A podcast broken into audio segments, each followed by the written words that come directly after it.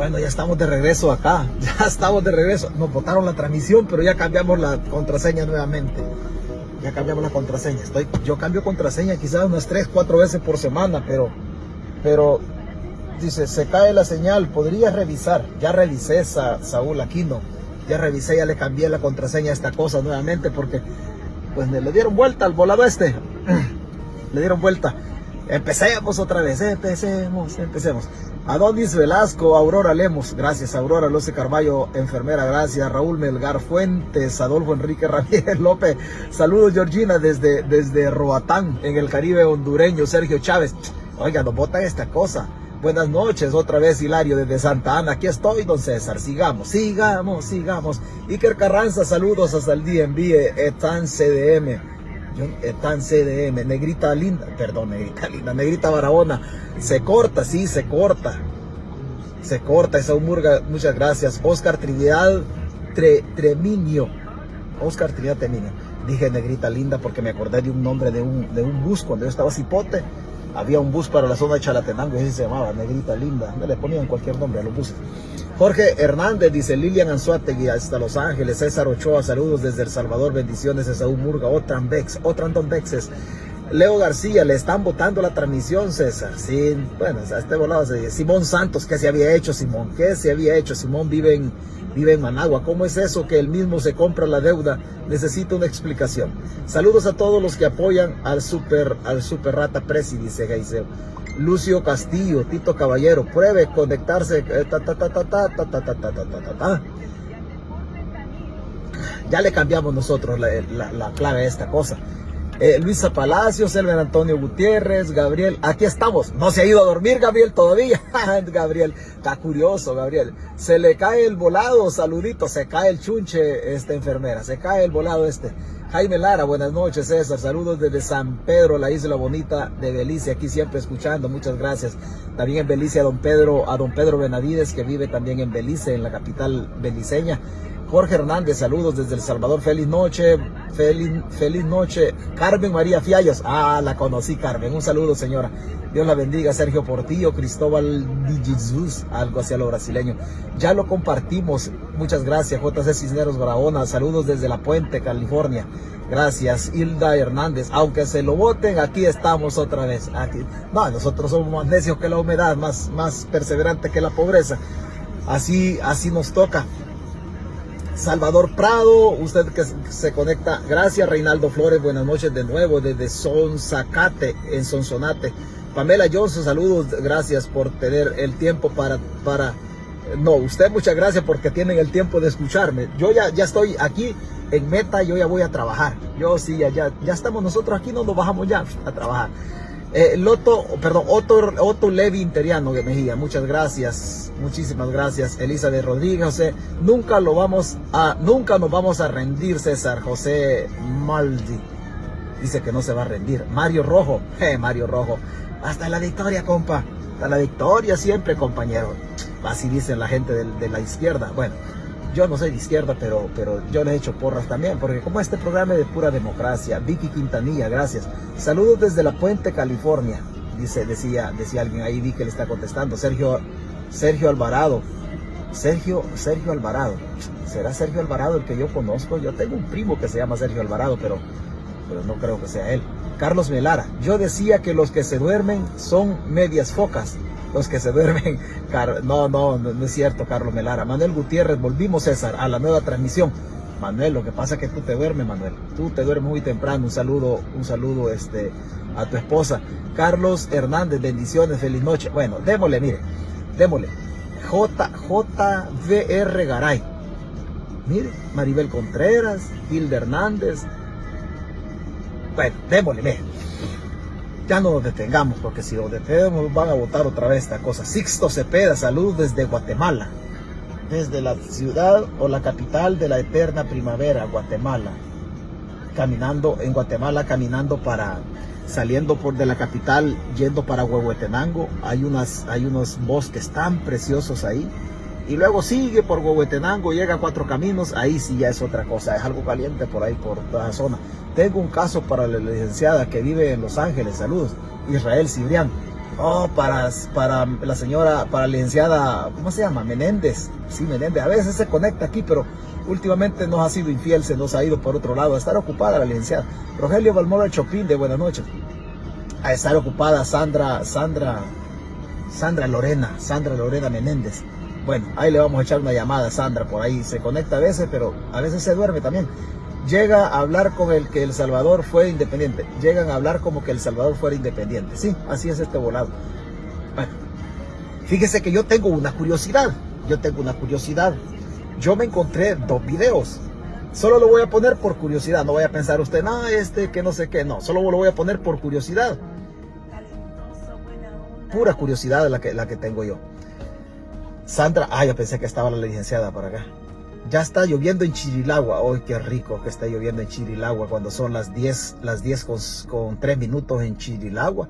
Gladys Ayala, gracias. ¿Se fue la transmisión hoy? Sí. Hoy sí, hoy sí, Gladys. Hoy sí. Anda a los, chicos, los chicuelitos, Gladys. Ve y cuida a los chicuelitos que no se te vayan a mojar.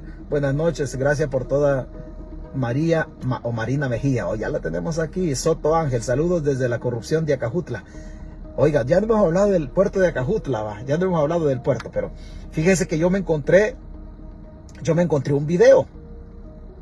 Yo me encontré un video. Démosle vuelta a este chunche, pues. José Oscar Serrano hasta, hasta, hasta Chalatenango. Este Chalateco también. ¿Qué más, César? José García, Taguargila. Bien, bien. Vea.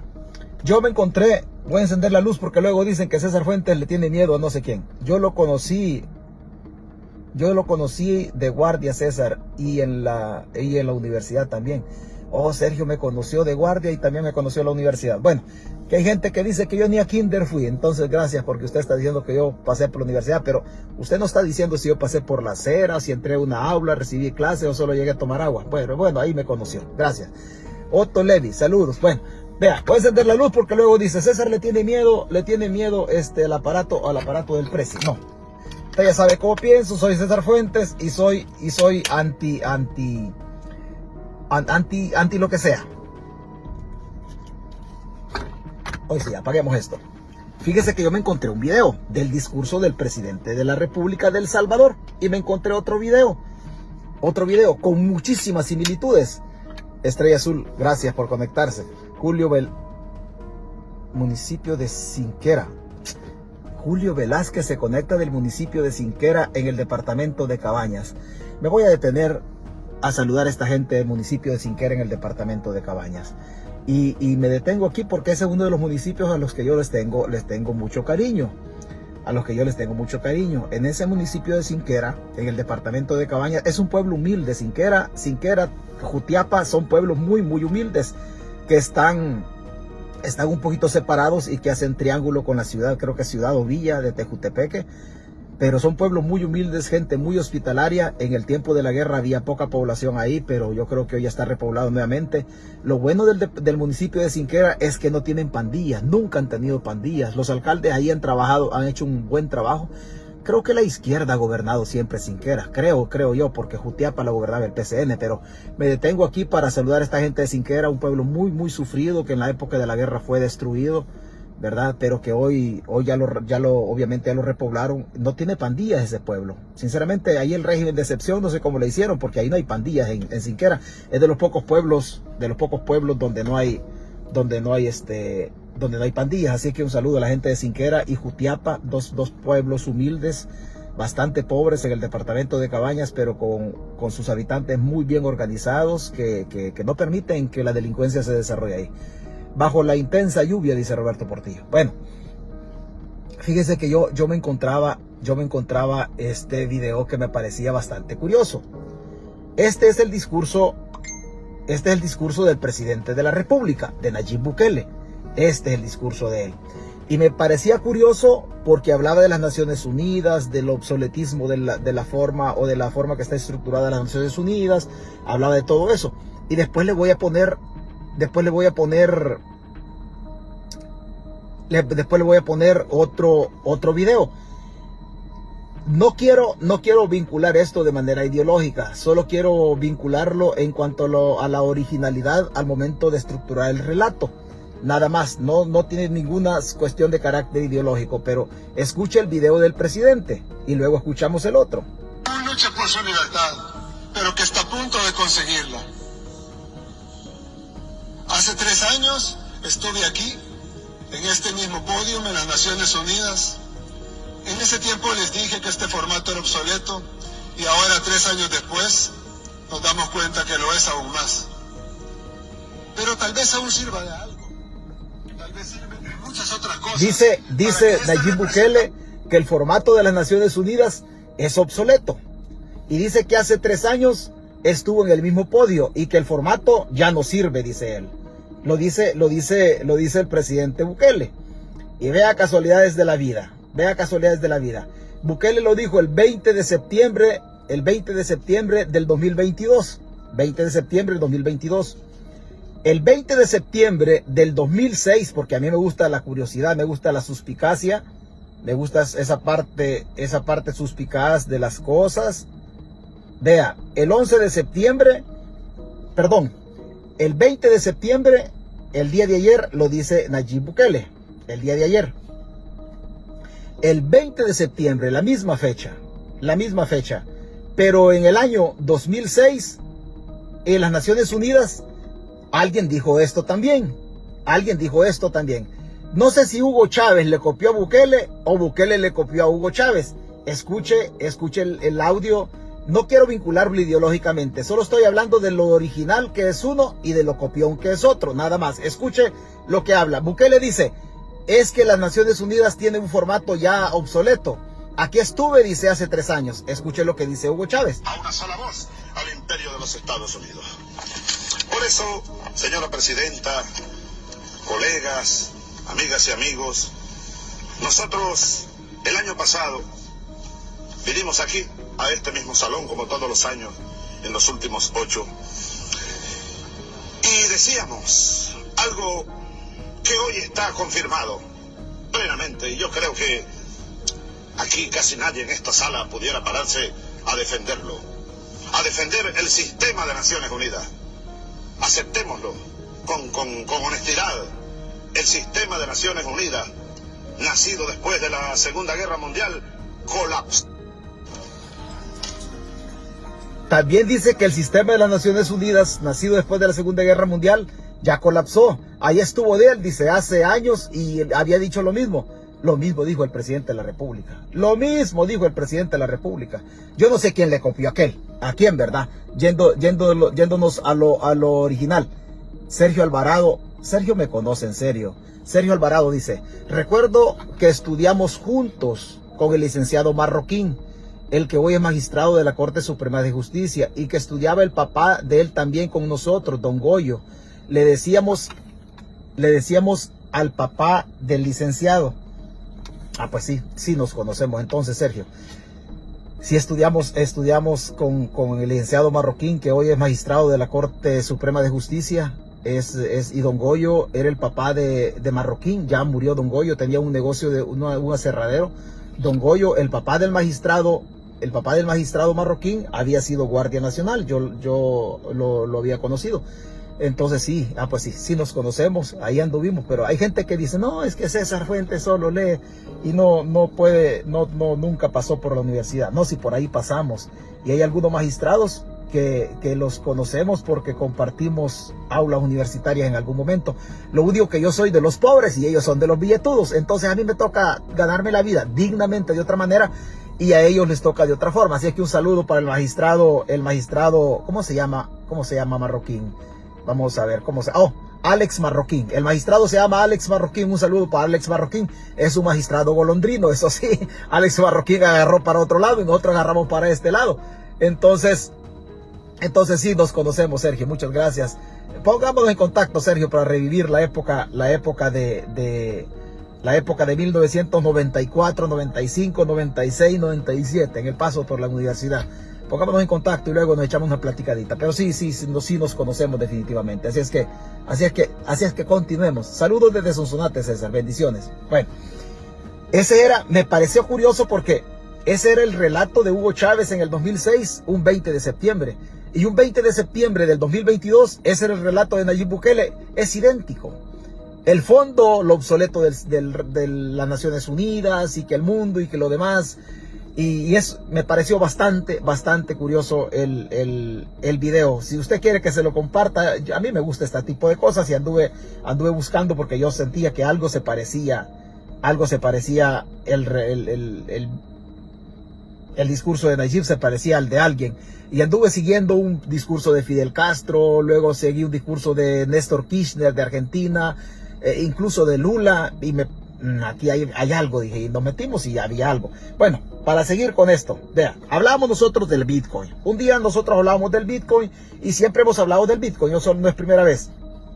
Resulta, resulta de que había una, una sospecha por parte de Goldman Sachs en relación a los, eh, a cuántos puntos porcentuales le iba a subir la Reserva Federal eh, de los Estados Unidos a las tasas de interés. Y Goldman Sachs tenía una sospecha de que le subiera al 75% o 75 puntos porcentuales en cuanto al valor del dinero. Hoy el dinero va a ser más caro que antes. Entonces Goldman Sachs decía en algún momento de los 75 y el riesgo que corría el Bitcoin en razón de su valor, de cómo fluctúa el Bitcoin. En aquel momento Goldman Sachs decía el, el 19 de septiembre, hace poquito, alce las tasas de interés haría caer el Bitcoin a los 12 mil dólares. Eso es lo que decía Goldman Sachs. Y para hacer, para hacer memoria, para retrotraer la nota, la alza en las tasas de interés de unos 75 puntos porcentuales que la Reserva Federal de los Estados Unidos, Fed en inglés, aplicaría esta semana provoca preocupación en el mercado Bitcoin, lo decía Goldman Sachs el 19. Lo anterior porque según los pronósticos de analistas de la firma bancaria Goldman Sachs, el criptomercado podría verse nuevamente golpeado por estas medidas antiinflacionarias. Bueno, ya no vamos a leer esta nota porque pues Goldman Sachs lo había dicho y, comparamos algo que nosotros dijimos en el mes de junio de las posibilidades que el Bitcoin también bajara a los 12 mil dólares, humildemente lo dijimos en junio. Goldman Sachs no es César Fuente, Goldman Sachs es un fondo de inversión, es un banco de inversiones muy prestigioso, el más grande del mundo, por ahí junto con BlackRock. Pero el Bitcoin, decían ellos, oh, el Bitcoin puede caer a los 12 mil, a los 12 mil dólares, decían ellos.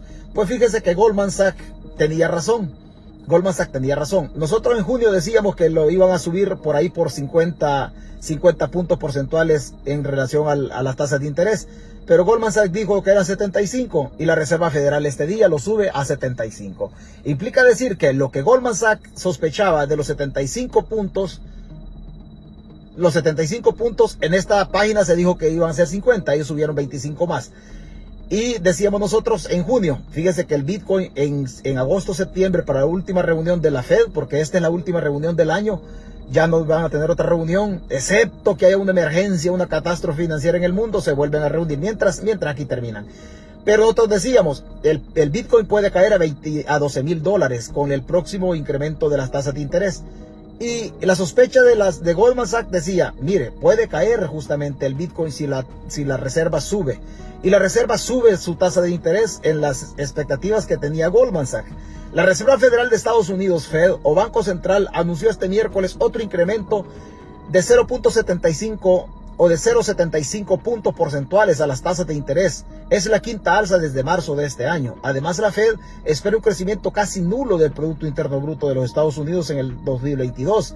El Comité de Política Monetaria de la Reserva Federal, Banco Central de los Estados Unidos, ha estado reunido desde este martes y hoy al concluir ha anunciado otra fuerte subida de las tasas de interés para combatir la inflación de Estados Unidos.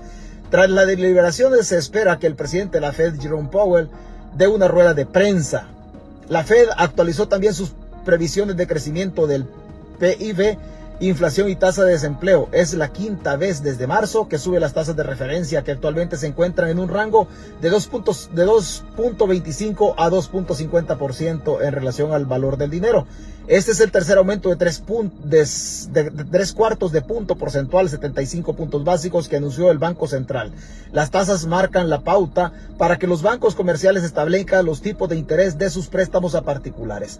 Ya cuando hablamos de los bancos comerciales, en el caso de El Salvador ya hablamos de Atlántida, ya hablamos de, ahí hablamos del ¿De qué le digo? Hablamos del Banco Agrícola, hablamos de otros bancos. Aquí no se habla todavía de la caja de crédito, porque las cajas de crédito son una especie de, una especie de, de bancos, digámoslo de esta manera, de tercer nivel. Las tasas de las cajas trabajan con préstamos de la banca comercial, ya es otra cosa. Siempre el dinero que usted presta en las cajas de crédito es más caro que el que usted presta en la banca, en la banca comercial, tal es el caso de Atlántida o el caso de cualquier otro banco en El Salvador. El objetivo de la subida de los tipos de interés es ralentizar la actividad económica para aliviar la presión sobre los precios.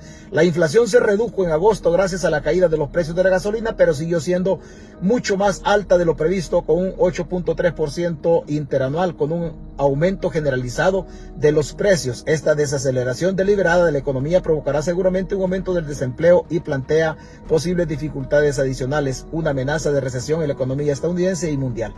En el caso de las tasas de desempleo, ellos sacan su conclusión. Sin embargo, la buena salud del mercado laboral da a la Fed un margen para ser agresiva y esperar conseguir el aterrizaje suave que pretende o que pretende. La tasa de desempleo en Estados Unidos es del 3.7%, una de las más bajas en los últimos 50 años, y no hay suficientes trabajadores para cubrir todas las vacantes.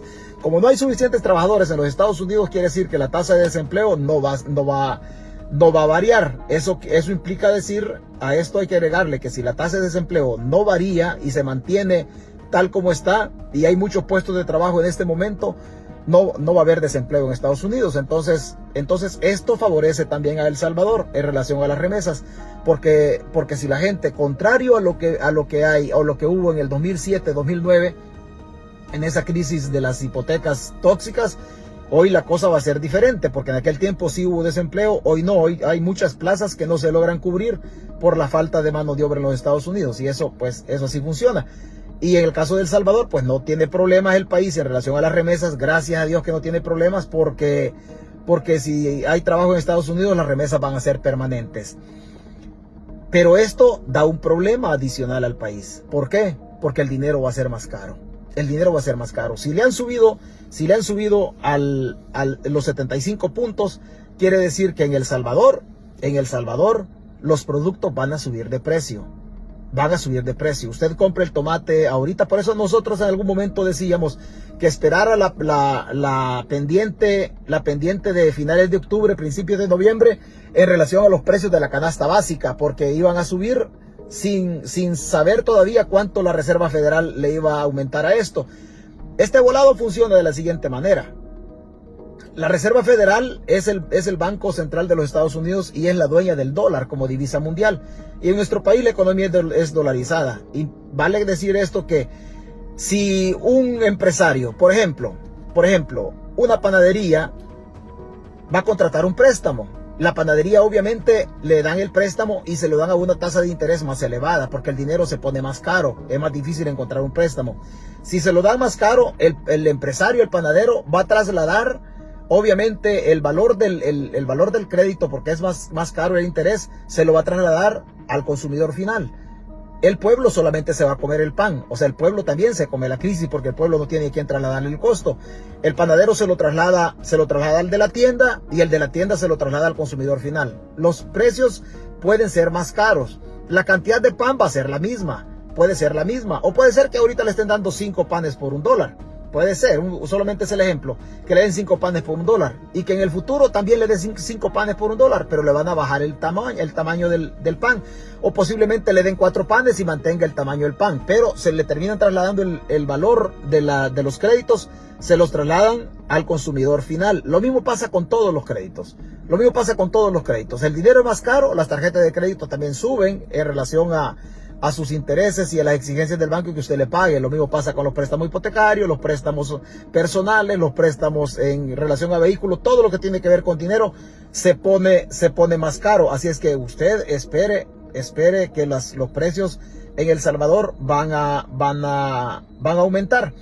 Y alguien va a decir, oh, es que la crisis es mundial. Sí, la crisis es mundial, pero todas las economías tienen características que la hacen diferente a las demás economías. en el caso de El Salvador es completamente diferente a todas las economías.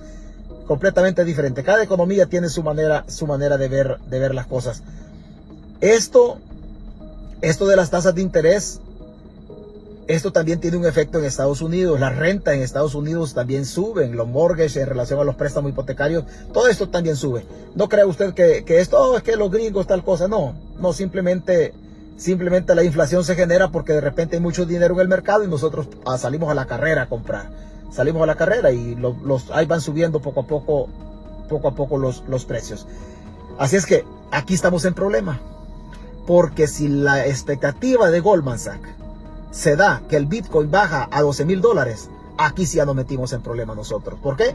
Porque las jornadas de compra inicial del, Bitcoin, allá que el 6, de septiembre del 2021, fueron entre 50 y 52 mil dólares por cada bloque. Se compraron 400 de inicio. Después se compraron otros. Ahorita el, el, Salvador tiene más de 2 mil Bitcoin comprados, que implica una inversión inicial, digamos inversión, pero ya sabemos nosotros que el Bitcoin ha bajado. Entonces, por ahí por diciembre compraron a 60 mil cada bloque. Lo que se suma son 105, 110 millones de dólares en el Bitcoin. Si el Bitcoin baja a 12 mil dólares, nosotros sinceramente le digo, no le digo lo que, lo que hemos comido o lo que vamos a comer, pero usted ya, usted lo va, lo va a trasladar o lo va a traducir en buen salvadoreño lo que, lo que nos espera a nosotros. O sea, un, un dinero que agarraron para el Bitcoin completamente desordenado. A no ser ellos querían lavar dinero, pues ya lo lavaron.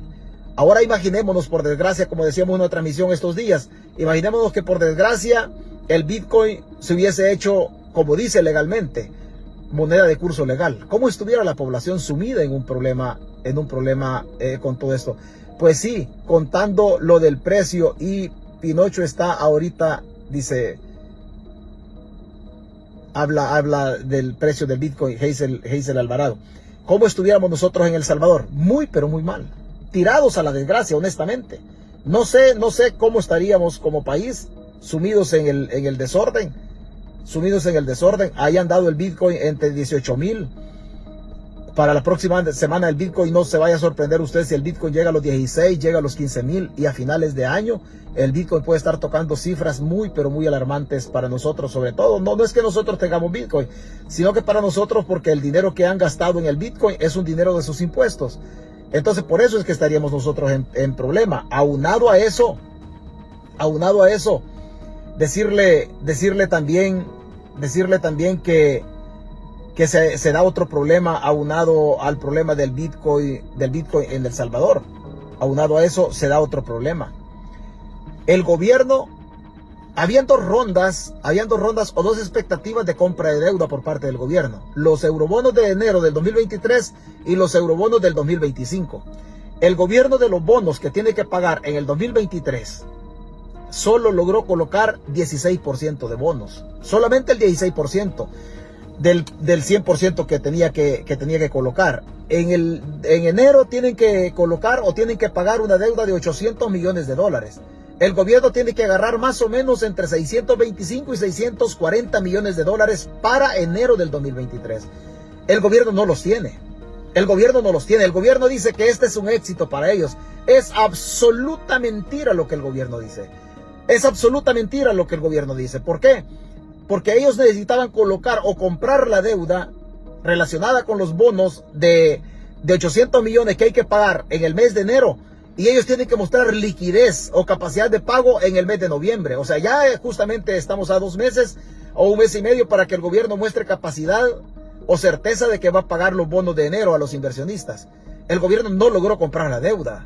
No logró comprar la deuda, compró el 16% sí logró comprar la deuda más arriba del 54% de los bonos del 2025. ¿Por qué? Porque los bonos del 2025, los inversionistas saben que el gobierno no va a tener ninguna capacidad para, para pagar esa deuda. Hoy, con los bonos de diciembre, ellos dicen, ¿sabe qué? Comprémosle poquito porque va a pagar. Para pagar el gobierno esta deuda, tiene que hacer la reforma de pensiones. No tiene dónde meter más manos el gobierno no tiene dónde meter más manos el gobierno. Para pagar los bonos de, enero de este 23, tiene que, tiene que mandar, tiene que meter las manos en las pensiones. Y hay que esperar nada más. Y le digo honestamente, se lo firmo en piedra, hay que esperar qué porcentaje. Si viene una reforma de pensiones, o si al final el gobierno, o si al final el gobierno se puede quebrar un corralito para tratar, para tratar de evitar la fuga de capitales del Salvador lo que al país se le viene no es nada bueno. No es mi deseo, es mi manera de pensar nada más. Inversionistas solo vendieron al gobierno el 16% de bonos que vencen en enero de 2023. De los 800 millones en juego, el gobierno solo pudo recomprar 133 millones. Eso significa que el próximo año tendrá que disponer de 666.9 millones de dólares, casi 667 millones para pagar el bono que vence en enero. No tiene otra, no tiene otra el gobierno más que colocar o más que pagar los 667 o 666.9 millones de dólares, pero aproximémoslo a 667. No tiene otra opción el gobierno más que, más que pagar esta deuda, justamente para el mes de enero. En las expectativas que los organismos o los, las empresas de riesgo dicen, el gobierno entre deuda de largo y corto plazo tiene que pagar arriba de 3.700 millones de dólares entre deuda interna, letes y setes y deuda o, bonos que se colocan obviamente, obviamente fuera. Y tras vencer el plazo, dice, dice, dice, dice la nota del gobierno, tras vencerse el plazo de recompra de bonos que el presidente Nayib Bukele anunció el lunes pasado, los inversionistas que tienen en sus manos los papeles de deuda de El Salvador decidieron venderle al gobierno solo 133 millones de los primeros 800 en bonos que vencen en el 2023 no tiene, no tiene otra posibilidad del gobierno. ¿eh? Esto representa apenas el 16% de la deuda total que el gobierno tiene que pagar en enero próximo, con lo cual para esa fecha tendrá que disponer de 666.9 millones de dólares y así saldar la deuda del 2023. El gobierno además logró recomprar 432.5 millones de otros 800 que debe pagarse en el 2025. Este monto representa un 54% del total y según los economistas era predecible, la, de los que la mayoría de los tenedores de este bono decidieran venderlo, pues persisten las dudas de que el gobierno tenga la capacidad para pagar esa deuda llegando el 2025. Los tenedores decidieron venderle aunque sea barato. ¿Por qué? Porque saben que el gobierno no va a tener dinero para pagar la deuda en 2025. Aparte de eso, aunque hayan vendido, aunque hayan vendido los, los bonos, el gobierno los compró más barato de como los colocó. ¿Cómo funciona esto? Así en buen salvadoreño. Eso es igual que usted tenga un dinero. Usted, imagínese que usted es usurero. Y usted me da un préstamo hipotecario. Yo le doy mi terreno a usted, valorado en 10 mil dólares. Valorado en 10 mil dólares. Yo le debo 10 mil dólares a usted. Usted tiene la escritura de mi casa o de mi terreno. Pero el negocio suyo no es quitarme la propiedad a mí ni quitársela a nadie. El, negocio suyo es colocar dinero y vivir de los intereses que el, dinero que el dinero genera. Ese es su negocio. Su negocio no es quitarme la propiedad. Pero cuando se venza, cuando esta deuda ya se vaya venciendo, yo le digo, ¿sabes qué? No tengo dinero. Te voy pagando los intereses, pero yo no tengo dinero para comprarte, para pagarte el capital. Solo te he pagado durante los tres años de deuda, te he pagado, te he pagado los intereses nada más. Vendeme la deuda. Yo le debo 10 mil dólares al, a usted que me, que me ha prestado el dinero. Y yo le digo, vendeme la deuda. Yo te debo 10 mil, te voy a dar 7 mil dólares, le digo, y vendeme la deuda.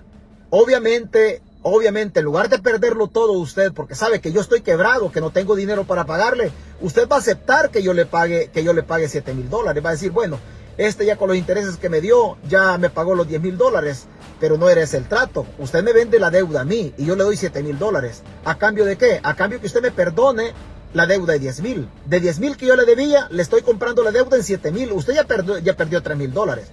La pregunta es, si yo llego nuevamente donde usted, con otro terreno, con otra propiedad, a que me preste otros 10 mil dólares, usted me lo va a prestar sabiendo que en el trato anterior yo le quedé debiendo 3 mil y que no tuve capacidad de pago para pagarle los 10 mil que le debía, sino que solo le di 7 mil.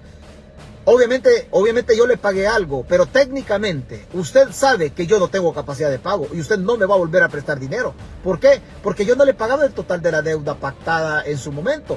Usted me entrega la escritura, una escritura que yo se la di a usted, pero a cambio de 10 mil dólares. Pero yo solamente tengo 7 mil y le voy a comprar la deuda a usted. Véndeme la deuda porque yo no te puedo pagar. Y usted dice, bueno, este ya fue sincero, no me puede pagar. Y usted me la vende en 7, me regresa la deuda y yo le doy 7 mil, pero no le he pagado 3 mil. Cuando yo regrese a su casa, otra vez con otro trato, otro mutuo hipotecario para agarrar dinero a través del inmueble que tengo, usted no me vuelve a prestar dinero. ¿Por qué? No, hombre, si este ya me bajó, va a decir usted. Este ya me bajó, o sea, ¿cómo le voy a prestar? Lo mismo pasa en el Estado. El Estado ha, comprado la deuda muchísimo más barata. Por ahí por los, por ahí por los 68. El bono, un ejemplo, el bono vale 100 dólares. El gobierno dice, ¿sabe qué? Así lo colocamos nosotros a 100 dólares. Pero yo no tengo capacidad de pago, le dice. Te lo voy a vender. Te lo voy a vender. O te compro la deuda. De 100 dólares que lo colocó, el gobierno pagó 68. ¿Cuánto se ha quedado el gobierno que no paga? 32 dólares por cada 100. Eso han perdido los inversionistas. En el caso del 2025, los inversionistas van y venden. ¿Por qué? Porque ya se dieron cuenta. Si este, no si este tiene problemas para pagar la del 2023 y se puede gobiernar las pensiones para pagar esa deuda del 23, ¿quién le dice a los inversionistas que va a pagar la deuda del 2025? Entonces dicen los inversionistas, vendámosle aunque sea barato, pero no te volvemos a prestar dinero. Pero no te volvemos a prestar dinero. Eso es así. El gobierno solo tiene, solo tenía dos posibilidades. Aumentar impuestos en relación a los impuestos ya existentes, crear nuevos impuestos como lo han hecho, o meter las manos en las pensiones. Impuestos han creado, impuestos han creado ellos, disfrazados pero los han creado. Las pensiones están ahí, el gobierno no tiene dinero para pagar la deuda. El dinero no tiene para pagar la deuda.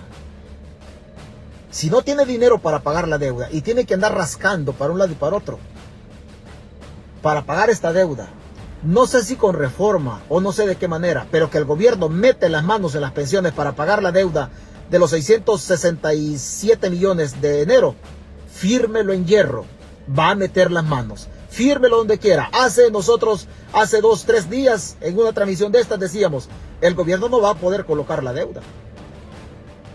No va a poder colocar la deuda. Esta deuda que está, no va a poder colocar para pagar en enero. Lo decíamos hace tres días. Fírmelo, le decíamos. No va a pagar la deuda. Si el gobierno no paga la deuda, decíamos nosotros, va a ir, va a ir por las pensiones. Y el gobierno tiene que ir por fuerza por las pensiones. No hay para dónde. El, gobierno no tiene dinero. El, dinero bueno, si todos, cuando nadie roba, todo el dinero alcanza, pues aquí no alcanzó porque saber qué se hizo el dinero. La nota TV dice, el PIB, el PIB va a subir. Sí, el PIB puede subir, este, la nota TV, primera vez que la veo aquí, esta página. El PIB puede subir, pero el PIB puede subir en relación a la recaudación porque hay inflación. Pero, no, pero el PIB no puede subir solamente por subir. Necesita el PIB para subir. Necesita que el salvadoreño también tenga capacidad de pago, tenga capacidad de consumo. Porque nuestra economía es de consumo. O sea, para que la economía se, se dinamice, la gente necesita sacar los calcetines, los calzoncillos, las tangas, lo que usted quiera. Y la, ese es el comerciante. Y el cliente necesita comprar. Porque nadie, ninguna economía puede caminar si usted saca el producto y no tiene clientes para que le compren. O sea, la economía no camina así. Este es un, este es un círculo. El que produce, el que comercializa y el que obviamente, el que transporta, comercializa y el que consume. Este es un círculo. Todo el que, el que produce lo hace con intereses del banco. Después transporta, después llega a las tiendas, en las tiendas comercializan, llega el cliente, el cliente compra, el de la tienda agarra su dinero y a través de los carros que trasladan el capital a parar otra vez a la bóveda del banco. Y el banco otra vez vuelve a prestar dinero, vuelven a hacer el mismo ejercicio. Cuando aquí se rompe todo esto, aquí hay un problema. Si las empresas están produciendo, si las empresas están produciendo y comercial, ellos están transportando a las tiendas y no hay quien compre, aquí hay un problema. Porque un eslabón de la cadena se ha roto, que es el cliente. El pueblo no tiene dinero. El pueblo no tiene dinero. El que produce, ¿qué tiene que hacer? Dejar de producir. ¿Por qué? Porque el cliente no está comprando, la tienda no está vendiendo. Él deja de producir y baja los costos de la producción. Eso en el presupuesto anual de la empresa. Y para bajar los costos, porque no está vendiendo, ¿qué es lo que hace? Descansa gente, corta gente, porque nadie está comprando. Allá en la empresa no gana nadie y recortan personal. Este personal de que han recortado viene a engrosar la fila de los pobres y acabados y desocupados del resto de la sociedad. El PIB puede subir, pero no va a subir, no va a subir así, así, así como se piensa. No, no va a subir definitivamente. Fíjese bien, don Francisco Joaquín López. Fíjese bien. No alcanzó porque el dinero de las AFP ya se lo habían robado Funes y Sánchez Serén. No, no es cierto. No es cierto. No es cierto, ellos no son solamente los responsables. Y mire, yo no soy de izquierda y no tengo por qué defender gobiernos de izquierda. Ellos se defienden solos.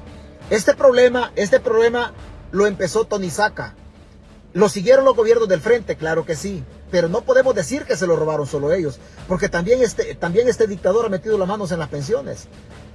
Ha metido la mano en las pensiones. Lo que pasa de que, lo que pasa de que nosotros en el fanatismo político se nos hace bien fácil tirarle la carga al otro. Porque hoy les toca estar sobando al corrupto del momento. Aquí los gobiernos, desde Tony Saca para acá, metieron las manos en las pensiones. Porque los intereses en, el, en, el, en la venta del dinero no lo pagaron intereses de mercado. A usted se le hace. Pero el país, dice, dice la nota TV, pero el país, la venta de todo no para. Puede que le alcance la recaudación de impuestos. No le alcanza la recaudación de impuestos. ¿Y sabe por qué no le alcanza la recaudación de impuestos? Porque estamos en la parte, en la parte pasiva de la recaudación. Si usted me dijera, Nota TV, que el gobierno tiene que pagar en el mes de febrero, del mes de abril o mayo, yo le creo a usted y sabe por qué. Porque los primeros tres meses de la economía en El Salvador se hacen en la recaudación de impuestos, es lo más grueso que se recauda, el pago a cuenta, todo lo que tiene que ver con el IVA, la renta y todo. Los primeros 3, 4 meses de la economía salvadoreña, enero, febrero y marzo, son de recaudar la mayor cantidad de impuestos. Hoy nosotros vamos, vamos justamente en bajada. Posiblemente la inflación pudiese generar de que incremente el IVA, porque la inflación ayuda, ayuda a los gobiernos.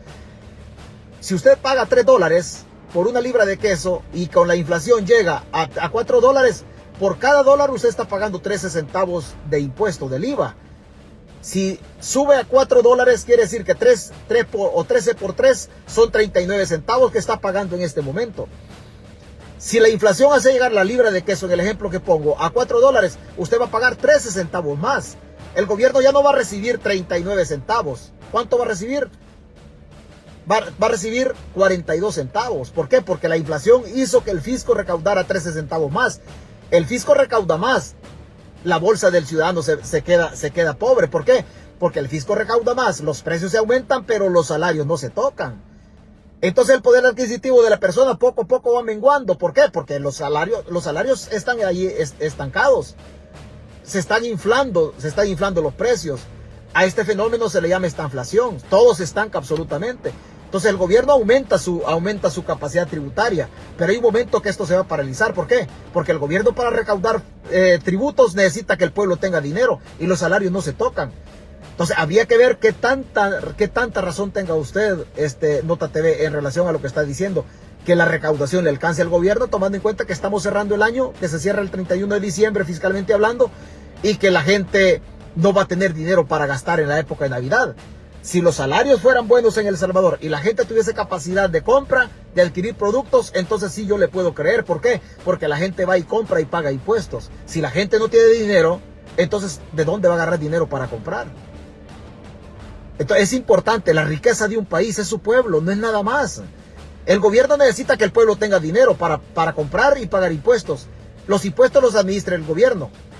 Si la gente no tiene dinero para comprar, ¿de dónde van a haber impuestos? Esto es, esto es así nada más, hacia la carrera. Pero no es solamente, no es solamente los gobiernos del pasado. Don Wilber, Don Wilber dice, no, mire, Don Wilber dice, este, en lo, en lo oscuro dice, en lo oscuro, y me lo dice literal, le voy a leer literal. Dice, en lo oscuro, ¿cuál es la cagazón? Dice, no, no, aquí estamos hablando otros tranquilos, no, no estamos hablando de, usted, usted me está diciendo que yo le tengo miedo al régimen. Yo no le tengo miedo al régimen. O sea, mi, mi, mi, si alguien es público, si, si alguna vida es pública en las páginas, es la mía. Si alguna vida es pública en las páginas, es la mía. No crea usted, por comodidad, es que yo apago la luz. Pero no crea que yo le tengo miedo al régimen. No, estamos hablando tranquilamente. Todavía no he tratado de mañoso su gobierno, pero es mañoso. Va, eso quería, va. Entonces volvemos a apagar. Volvemos a apagar la luz y sigamos, sigamos con, con esto. No se enoje, es que usted se enoja. Yo aquí vengo Aquí vengo, aquí vengo tranquilo y usted ya está enojado. No se enoje. César, el Helio, Helio Kim, un gusto escucharle. Le comento que en mi estado de cuenta de las AFP de fecha 10 de julio, permítame, lo voy a leer aquí al señor. Ay, Dios mío, está largo, pero lo voy a leer. En fecha de 10 de julio del 2021 me aparece el saldo de 10.631 dólares con 49 centavos. Por en el estado del 19 de julio del 2022 me aparece un saldo de 10.595.74. O sea que hoy me han reducido mi saldo. En vez de recibir rentabilidad, me han reducido. Al final aparece una nota que dice que la rentabilidad de los últimos 36 meses es del 3.82%. comentarle que ya no, ya no he cotizado desde el 2000, que yo no he cotizado desde el año 2009.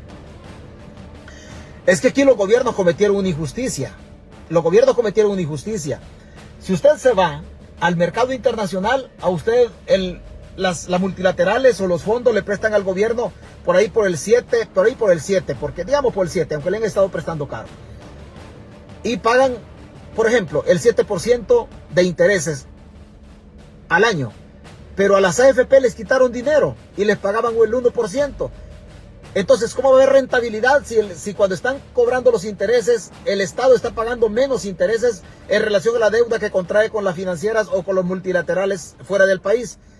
Es un asalto a los trabajadores y esto lo han hecho todos los gobiernos, no nos engañemos, no nos engañemos. Lo ha hecho Bukele, lo hicieron los dos gobiernos del frente, lo hizo Tony Saca, porque este fideicomiso se estructuró o se conformó en la época de Tony Saca. Entonces, ¿cómo va a haber rentabilidad si a usted le están pagando poquito el Estado? El Estado es el mayor tenedor de la deuda de las AFP y el Estado paga pocos intereses. Una resolución de, las, de la Corte Suprema en el pasado parece que lo hizo subir como al 2 o al 2.5%. Comparado con el 7 o comparado con el 9.5 que, que colocaron una deuda del 5 de mayo del 2020, entonces, ¿cómo usted va a tener rentabilidad si el Estado paga poco? O sea, los trabajadores han sido asaltados siempre, no nos engañemos. Usted me dice, es que este gobierno, no, no, esto ha sido parejo. Ha sido parejo. Los, los gobiernos se agarraron, se agarraron las pensiones, desgraciadamente, en préstamos. No es que se las hayan robado, no. Yo por ahí escucho a algunos sindicalistas hablar de robo y de que esto y que lo otro. Y dicen, oh, es que fue el FMLN, tal cosa. Y es que fue Arena. Y no los bañosos de Arena ahí los tienen, pues. Y no los bañosos del frente también ahí los tienen, pues. Entonces, ¿para dónde se va a mover usted? No puede, no puede moverse usted para otro lado. O sea, si usted se cambia de lazo nada más, el trabajador en El Salvador se cambió de lazo. Habían tres árboles. Había uno azul, blanco y rojo, con los colores de arena. Ese lazo era de esos colores. Había otro, otro árbol con otro lazo rojo. Eran los colores del frente. Y había otro árbol con lazos, con lazo celeste. Los tres lazos, el pueblo seleccionó. Bueno, voy a ahorcarme hoy en este lazo. Cualquier lazo lo iba a ahorcar cualquier lazo lo iba a ahorcar. Si los Bukele en una FP, cuando inició las pensiones, tienen más de 3 millones de inversión inicial de las pensiones. O sea, a los Bukele no les conviene también una reforma de pensiones tan estricta. ¿Por qué? Porque ellos tienen inversión ahí. Don Armando, cuando se inició todo esto allá por el 98, tenía más de 3 millones, como 3.7 millones de dólares de inversión. Por ahí tengo el, el dato. Entonces a ellos no les conviene, a los oligarcas, a Bukele, a los Callejas, a los Imán, a los Poma, todo eso, no les conviene toda esta cosa de reformar las AFP. O sea, ¿dónde ha visto usted un rico que se queda pobre dándole, que se queda acabado dándole al pobre para no ser cacofónico? Usted no ha visto un rico que se queda acabado para darle al pobre. No, usted ha visto un rico de que ha hecho dinero con la calamidad del pobre. No estoy metido en una lucha de clases. No estoy a empezar, oh, te está hablando de lucha de clases. No estoy metido en ese rollo. Pero, pero nunca un ricachón se queda pobre o se queda acabado dándole al trabajador. Aquí el Estado lo utilizaron las élites salvadoreñas, por eso siempre digo yo, nuestro problema no es otra cosa. Nos cambian el jinete. Cristiani era inversionista de las AFP. Los, los Sol también. De ahí tiene usted a Bukele, inversionista de las AFP. Nos cambiaron el jinete. Cristiani es un jinete. Oh, dijo aquí un burrito llamado pueblo. Jinetiémoslo. Después llegó Calderón Sol. Aquí hay otro burrito llamado Pueblo. Zampámosle la reforma de pensiones. Y jinetiémoslo otra vez.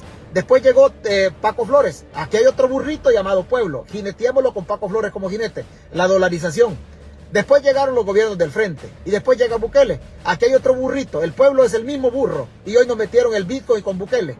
Al final, el problema no es otra cosa. Perdón. Pero nosotros, pueblo, somos parte de ese burrito. Solo nos cambian jinete nada más. Y nos hacen para donde ellos quieren. Para donde ellos quieren. Cristiani se compró la banca. 750 millones de dólares. De préstamo, perdón, colones, de préstamo. Para comprarse la banca que era nacional, se la compraron y la privatizaron y nació el Grupo Financiero Cucatlán. Gobierno de Cristiani.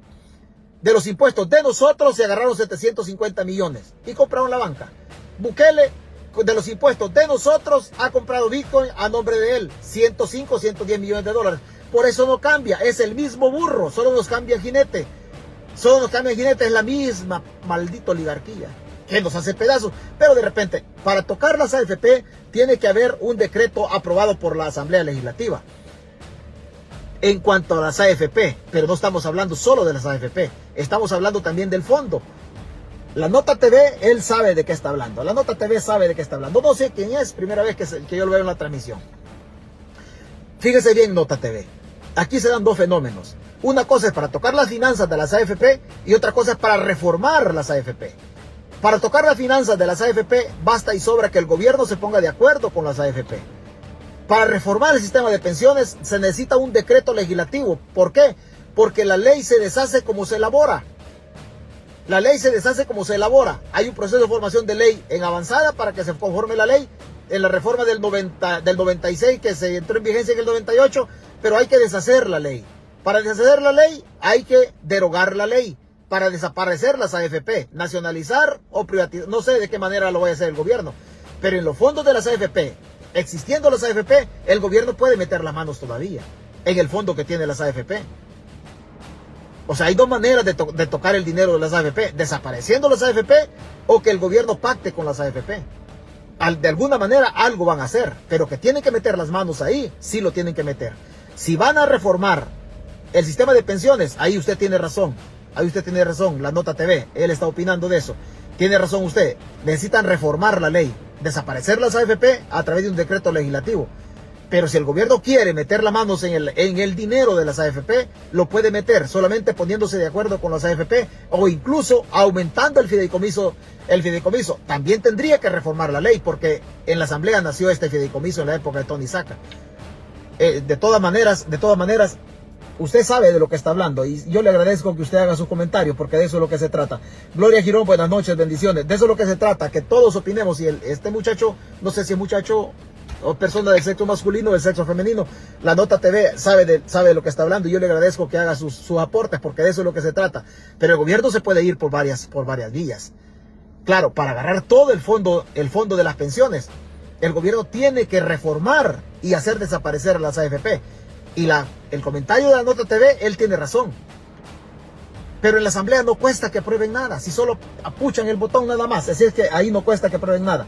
Y encendí la luz porque siempre pone, ah, es que este le tiene miedo y este está hablando. No, mire, yo no, no estoy hablando porque le tengo miedo, estoy hablando porque algo conozco de esto. Porque algo, algo conozco de esta cosa. Rogelio Balmore dice, todos critican a Arena y el FMLN.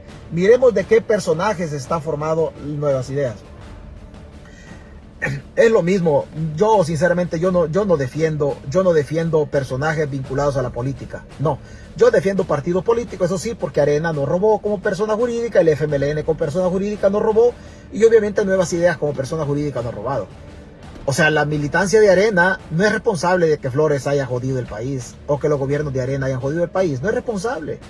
La militancia del FMLN no es responsable de que algunos funcionarios de carne y hueso del frente hayan hueveado. La militancia de Nuevas Ideas no es responsable la militancia de que Nayib Bukele se esté metiendo las manos a los fondos del pueblo, que la Carolina Recinos haya hueveado. No es responsable la militancia. Por eso yo defiendo los partidos políticos, no así a los corruptos. El problema del Salvador no es de partidos. Todo dice, oh, es que desaparezca Arena y el Frente. No es esa la solución. No, porque el problema es que los corruptos que antes desaparecen. Vaya, juguemos a algo. Desaparezcamos Arena y desaparezcamos al Frente. ¿Usted cree que por desaparecer el partido, a la persona jurídica de Arena, Walter Araujo se va a morir? No, no se va a morir. O Gallegos, que ya volvió con, con Arena, ¿se va a morir? No, mentira, no se van a morir. ¿O usted cree que los que robaron con la bandera del FMLN, desaparecemos al frente y los que robaron con la bandera del frente, ¿qué van a hacer? Irse para otro partido. Entonces allá van a ir a robar también. El problema no es de partidos políticos, es de ladrones. Es de ladrones, no es de partidos políticos, es de tacuacines. Don Paco Callejas hizo dinero con los gobiernos de, Arena. Don Paco Callejas, el papá de Carlos Callejas, los dueños de Super Selectos. ¿Dónde está Don Paco? Acostadito. ¿Dónde está el hijo? A la par de Bukele. ¿Quién se quedó con los 30 dólares del Bitcoin? Super Selectos. Entonces el problema no es de partidos, es de mañosos. Es de mañosos. La militancia, repito, de Nuevas Ideas. ¿Qué culpa tiene Nuevas Ideas de que la Carolina Recinos y el, ministro de Agricultura, el exministro Pablo Anlíquer, hayan hueviado? Ninguna responsabilidad. O sea, Nuevas Ideas está llena de mañosos. ¿O tiene culpa la gente de Nuevas Ideas de que Walter Araujo sea ratero? No, no tiene la culpa. Ninguna responsabilidad. Nuevas Ideas o el partido gana. No tiene la culpa de que Will Salgado sea un narcoalcalde. No tiene ninguna culpa. Entonces no es problema de partidos. Es problema de mañosos. Es problema de mañosos nada más. Eso, eso es así. Pero usted luego se enoja, luego se enoja, se enoja conmigo. Gloria Girón, si es verdad, ellos están felices, los diputados están comiendo bien mientras el pueblo sufriendo de hambre. Las pensiones son una trampa. Las pensiones van a desaparecer en el mundo. Esa es una realidad. Lo que pasa de que lo que pasa que esta, esta tesis yo la manejo en las páginas y ese y como yo lo digo, dice, no, pues de todas maneras ya que íbamos a cambiar así a la carrera. Pero vamos a leer los últimos, los últimos comentarios para decir otra cosa. Nayib Bukele para el 2024. Que viva Bukele. Bueno, para el 2024, excelente. Yo Bukele lo quiero preso. Bukele lo van a zampar preso. Bueno, hablando de mujeres y traiciones, como dicen. Hablando de, hablando de esto, de, este tipo de cosas, porque ya se puso, Daniel Hernández ya se puso, ya se puso simpaticón por acá. Entonces, entonces, este, permítame, permítame un segundo. Permítame un segundito, permítame un segundo. Bueno, las personas, la Nota TV, esta Nota TV, Nota TV me gusta, permítame un segundo, oh, me gusta cuando la gente opina con criterio. Las personas que, que dijeron, que, perdón, perdón, permítame, las personas que dirigen Arena y el FMLN no son idóneas tienen que haber nueva dirigencia. Ya lo metemos en otra cosa. Y tiene razón. Y tiene razón. Ahí tiene razón, pero ya este es un tema meramente político de partidos. Entonces, tiene razón usted. Les Smith, Les Les Guandique, gracias. ¿Puede el ministro de Hacienda aprobar el uso? ¿Puede el ministro de Hacienda aprobar el uso de las AFP? Mm, ahí sí no le entendí ese comentario, mire, ahí sí me perdió. Ahí no lo entendí. Francisco Chopin, César, lamentablemente lo que nosotros como salvadoreños defendemos a las personas. Ese, mire, este comentario creo que está bonito, mire. Vamos a leer a Francisco Chopin. César dice, lamentablemente lo que nosotros como salvadoreños defendemos a las personas que hacen las cosas cuando no queremos entender que lo que usted trata de explicarle a la gente, que nosotros no queremos el mal para nuestro pueblo, porque nuestro pueblo ha sufrido por décadas. Nosotros vivimos la vida para un El Salvador mejor. Mi opinión no es mi deseo. Es solamente lo que pienso. Mi opinión tiene que ver con el sentimiento. Y yo no quisiera, de manera compasiva, yo no quisiera que a nosotros nos fuera mal como país. Yo no quisiera. Pero no pasa por lo que yo quiero, sino pasa por lo que otros hacen. Porque desgraciadamente nosotros siempre hemos confiado la vida, la conducción de nuestra vida, se hemos confiado siempre a personas nosotros elegimos al presidente de la República, a los diputados y a todo lo demás, a las autoridades. Pero elegimos al presidente. Pero luego nosotros queremos que los presidentes nos arreglen la vida. Y no se trata de eso. Si elegimos al presidente de la República, también nosotros debemos elegir el camino que queremos para nuestra vida. Implica esto que si elegimos al presidente de la República, también nosotros debemos de convertirnos en presidentes de nuestra República llamada vida. La empresa llamada El Salvador tiene un gerente, se llama Presidente de la República. Y la empresa de nuestro, de nuestra, ¿cuál es la empresa nuestra? Es la vida nuestra. Pero nosotros no queremos dirigir nuestra vida, no queremos gerenciar nuestra vida, esperamos que otro nos arregle la vida. Y siempre andamos nosotros culpando a otro del rumbo de la vida nuestra. Si elegimos, elegimos presidente de la República, entonces también tenemos que elegir el rumbo de nuestra vida y en la administración de nuestra vida, ahí está el problema. No tomamos la conducción de nuestra vida, sino que elegimos al presidente para que nos arregle la vida a nosotros. Y eso es imposible, porque la riqueza del país es usted y soy yo. Al país le va a ir bien cuando usted tenga buen salario y su familia tenga mayor capacidad de disfrutar de la riqueza del salario que usted recibe. Pero para eso usted necesita recibir buen salario, para ir a la tienda, a invertir, a comprar y todo lo demás. Si usted va a la tienda, usted paga impuestos. El impuesto suyo lo administra quién? El Estado, porque el Estado no genera riqueza. El Estado administra lo que nosotros producimos. ¿Cómo le va a arreglar la vida un gobierno que necesita de sus impuestos para hacer caminar el Estado? No puede. En cambio usted, si usted toma el control de su vida, entonces sí lo puede hacer. El problema es que nosotros creemos que la vida es un carrito, una carcachita, que camina 50 millas por hora. Y si camina 50 millas por hora la carcacha de, nosotros, que es la vida, entonces no tenemos más. Si nosotros convertimos la vida nuestra en un Ferrari que puede correr 300, 350 millas por hora, entonces la carcachita queda ahí atrás y nosotros nos convertimos en un Ferrari y vamos a llegar mucho más lejos, mucho más lejos. Pero como nosotros somos un pueblo que siempre andamos buscando que la culpa es de otro y nunca es de nosotros, entonces por eso siempre le echamos la culpa al político. Siempre le echamos la culpa al político. O sea, usted no sabía que Bukele había quebrado la alcaldía de Nuevo. ¿O usted no sabía que Bukele había dejado con 275 millones de dólares una deuda histórica en la alcaldía de, San Salvador? Usted ya sabía. Y si la experiencia era esa, ¿quién le había dicho a usted de que Bukele iba a hacer las cosas diferentes? Nadie. Bukele es una persona con dinero. ¿Para quién va a gobernar? Para los que tienen billete. ¿Quién le dijo a usted que usted, que usted iba a salir beneficiado? Señores, los gobiernos siempre gobiernan para un lado o para el otro. Ningún gobierno lo hace para todos. Si los gobiernos lo hacen para el pobre, el ricachón, el oligarca, se enoja el empresario y dice, mira, vos estás gobernando para el pobre y me estás poniendo impuestos a mí. Y yo lo que voy a hacer yo es sacar tu capital. Me voy a ir de aquí, no te voy a pagar. Entonces el ricachón está esperando que el Estado lo vaya liberando de impuestos, que le dé leyes politizadas para favorecer sus intereses. Entonces, ¿qué hace el Estado? Deja al pobre y le dice al rico, mira, voy a gobernar para vos, voy a poner el Estado a tu disposición. ¿Cómo está en este gobierno? Voy a poner el Estado a tu disposición. Mira, Roberto Crit, le dijo Bukele, no te voy a cobrar el impuesto de la gasolina me voy a vacunar al del carcachita, el carrito viejo de ahí abajo, a ese lo voy a joder. Entonces el Estado lo ha puesto a disposición del rico. Roberto Critz se está llevando una millonada por cada galón de, por cada avión que no paga el impuesto de la gasolina, el IVA por cada galón de gasolina. Él se lleva los millones de dólares. Al pobre, ¿qué es lo que le han dado? 300 le dieron una bolsita de macarrones. Cuando el pobre reniega, no hay, eh, hay problema. Sí, no, tranquilo, económicamente no hay problema. Cuando el rico de reniega, hay problema económico. Cuando el pobre reniega, ¿qué es lo que hacen? Zampémosle garrote con la humo, dicen. Zampémosle garrote con la humo. Zampémoslo, veamos qué podemos hacer. Eso es lo que sucede, pero es que nosotros no tomamos el control de la vida. Si elegimos mañosos, ¿quién nos ha dicho que si usted pone una gallina a que se la cuide el tacuacín, qué es lo que va a encontrar? Va a encontrar las plumas. Y eso nos ha pasado a nosotros en El Salvador históricamente apellidos raros, que los Sol, que los Calderón Sol, que los Alume, que los Cristiani.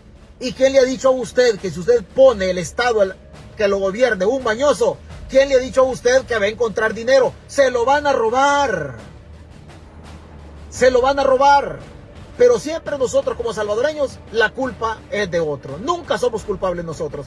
Y esto es por cultura.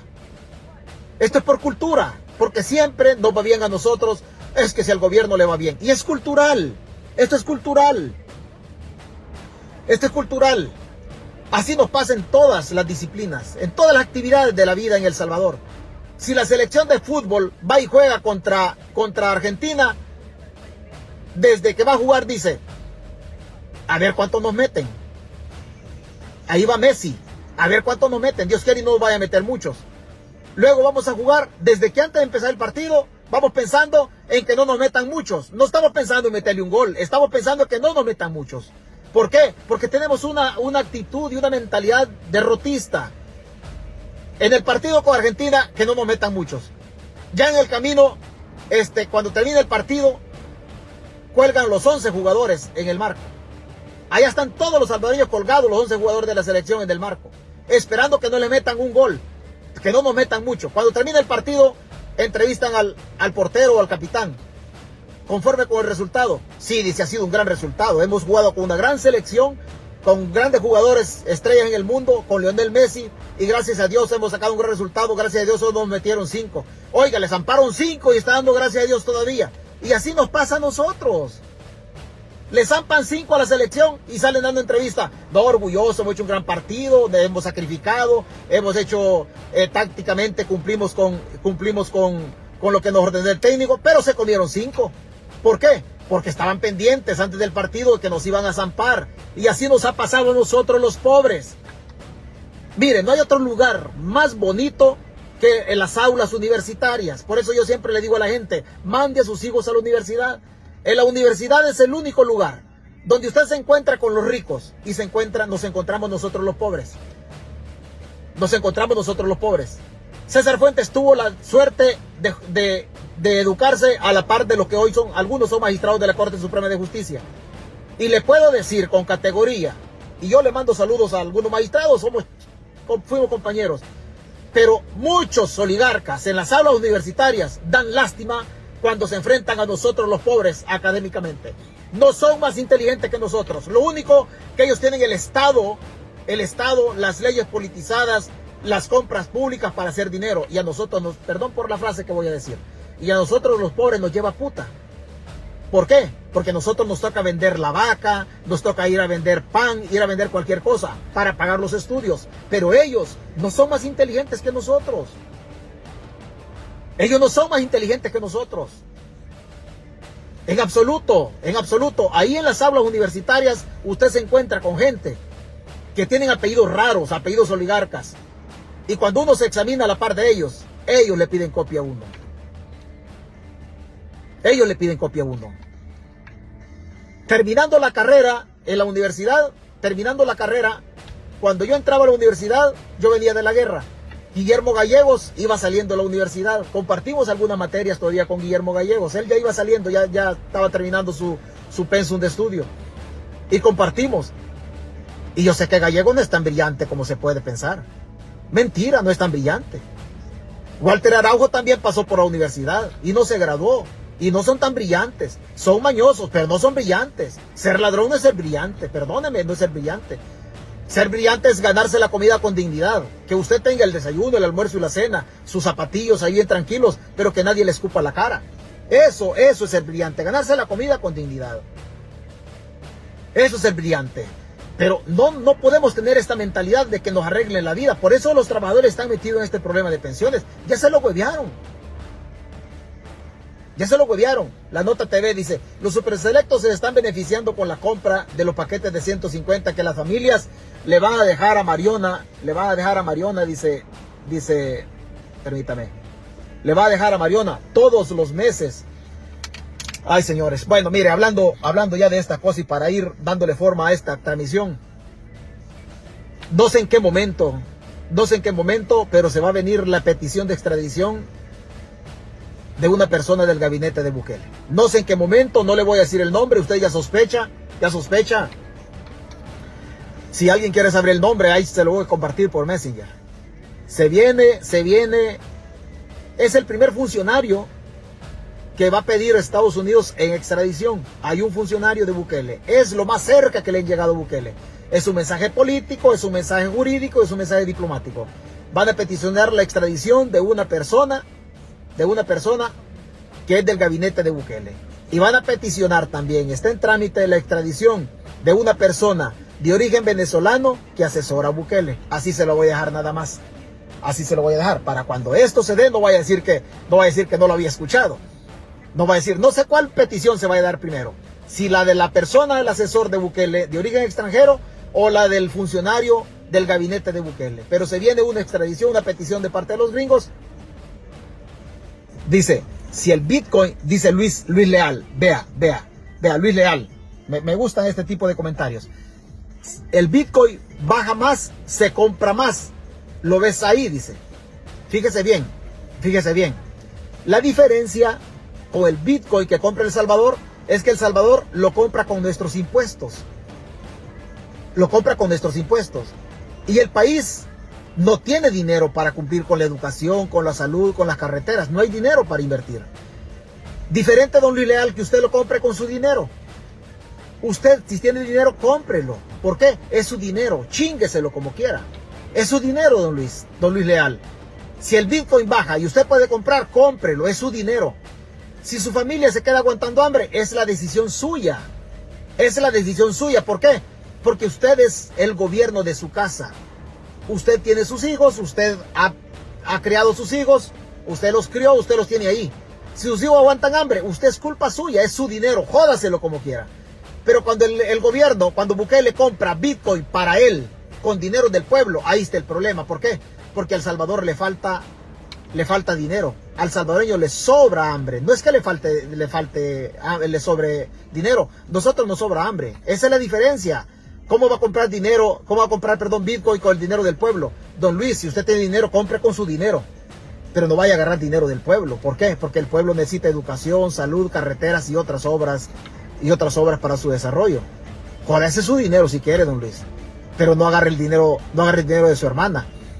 O sea, su hermana no le va a dar dinero, perdón por el ejemplo, porque lo estoy poniendo de familia, pero usted no puede ir de la hermana, mira, dame mil dólares para invertir en Bitcoin. No, jode el suyo, jode el dinero suyo. Bukele está jodiendo el dinero del pueblo, comprando Bitcoin para él, está chiviando el dinero de nosotros.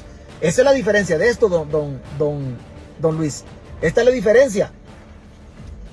Compa Compártame la información. Yo se la comparto ahí por Messenger.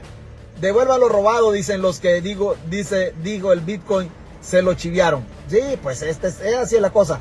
El Bitcoin lo pusieron para poder lavar dinero y ellos enriquecerse. Yo tengo mi idea del Bitcoin, pero de todas maneras, así es que... Ah, es un funcionario cercano, es lo más cercano que han llegado a Bukele. En esta misma gestión hay un funcionario, pero es de tercer nivel. No es lo más cercano el otro de tercer nivel, pero sí hay uno que es del gabinete, del entorno cercano de, de Nayib. Y no sé en qué momento, pero ustedes si lo escuchó, lo escuchó por acá. Así que en un momento determinado por ahí se puede venir un bombazo, no sé en qué momento, pero sí se viene ese, ese cachimbazo y se viene la de un asesor de sangre, de sangre extranjera. Así es que, pero que está en El Salvador, ¿verdad? Que está en El Salvador. Así que usted no se moleste conmigo. Ya para terminar, ya para terminar, y ahora sí, y ahora sí, fíjese que usted sabe, usted sabe que la señora Betty Arana me contestó, me contestó a mí algo que dice que yo la ofendí. Yo no la ofendí, yo ya la aclaré a ella, creo que le quedó claro a ella. Solo me quiero referir nada más y pensar de que, de que es un hecho aislado y que no son los golondrinos que quieren agarrar la página como pelón de hospicio. A esta página le hicieron, a esta página le hicieron otra página y la, y la, y le chabelearon, me chabelearon el perfil e hicieron otra página de César Fuentes. La página de César Fuentes una, eh, se dedica a las cuestiones políticas y allá se le pusieron servicios financieros y andaban pidiendo dinero en nombre mío o dando premios como que yo los mandaba. Yo no, nunca he pedido dinero, nunca he pedido dinero y no doy premios aquí en la página. A veces he tenido la fortuna de ayudar, pero lo ayudo hasta hoy. Nunca he mencionado un nombre porque es un trato entre la persona que le, que le echo la manita de vez en cuando o algún, algún dinerito y, y mi persona y mi persona. Y mire que hay gente conectada a la que yo he tenido la suerte de echarle la mano, pero ese es un vínculo entre ella y yo, porque yo no voy a venir a ventilar nombres acá. Pero a mí me, me hicieron esa página y piden, piden dinero a nombre mío. Yo no pido dinero. Yo no pido dinero. Si usted tiene dinero y lo quiere regalar, Walter Araujo está recogiendo allá con Mari Carmen, pero yo no pido dinero. Pero no quiero pensar yo que es una, que es una idea de los, de los muchachos golondrinos de que ellos se unen, que son fanáticos y se unan en contra de la página de, la página de César Fuentes o en contra de César Fuentes. Si ya me hicieron la página, ahí déjenla. Pero si es una campaña de los fanáticos golondrinos que quieran desprestigiarme a mí, yo les digo una cosa, yo les tengo respuesta. Yo les tengo respuesta. En el tweet de, en el tweet de Betty Arana hay otra persona. Y voy a seguir con esto porque, voy a seguir con esto porque, porque yo quiero que la persona me conteste. En el Twitter de Tirana hay una persona de mi pueblo que es golondrina y que vive también en California, tal como yo vivo, y que nos conocemos, y que nos conocemos. Pero como César Fuentes no es una persona que esconde las armas, sino que yo soy de las personas que enseño las armas, la muchacha escribió y dice que se avergüenza de mi apellido que yo soy un vendepatria y me avergüenzo de tu apellido. En la transmisión anterior yo solamente traté lo de vendepatria. A mí me pueden tratar de vendepatria y está bien. Es un concepto político y yo se los, se los acepto. Yo nunca me meto con la vida privada de las personas, me meto en el concepto político. Si me dicen vendepatria, yo está bien, es una postura política y yo se la acepto. Lo que yo no le voy a aceptar es que diga que se avergüenza de mi apellido. Primero, porque con la persona que con la persona que dice que se avergüenza de mi apellido, tenemos el mismo apellido tenemos el mismo apellido. Esta muchacha es golondrina y es familia mía. Esta muchacha. Esta muchacha. Dice ella que se avergüenza de mi apellido. Mi apellido es Peraza Fuentes y la muchacha tiene el apellido Peraza. Y dice que se avergüenza de mi apellido. Primero, primero, yo pertenezco a una familia Peraza, igual la misma sangre de ella. De un pueblo de Chalata que lo he hecho público aquí en la página pero que nosotros pertenecemos a una familia peraza y de mi pueblo se conecta mucha gente en esta página y pertenecemos a los perazas pobres de mi pueblo. A los perazas pobres de mi pueblo. Hoy ya no tenemos hambre como teníamos antes, gracias a Dios. Ya no tenemos hambre como teníamos antes, gracias a Dios. Y pertenecemos a ese apellido y se avergüenza de mi apellido por el origen pobre. Esta es la última respuesta que le voy a dar a esta muchacha golondrina si quiere atacar, si quiere atacar la integridad de César Fuentes. Yo me pongo por César Fuentes porque yo empecé jugando en Facebook. Yo no pensé que iba a tener, que íbamos a influenciar o íbamos a tener un impacto mayor en la página. Pero que todo el mundo me conoce y que de mi pueblo se conecta mucha gente. Y me conocen. Y saben, y saben que a mi padre, mi padre se llama Pedro Peraza.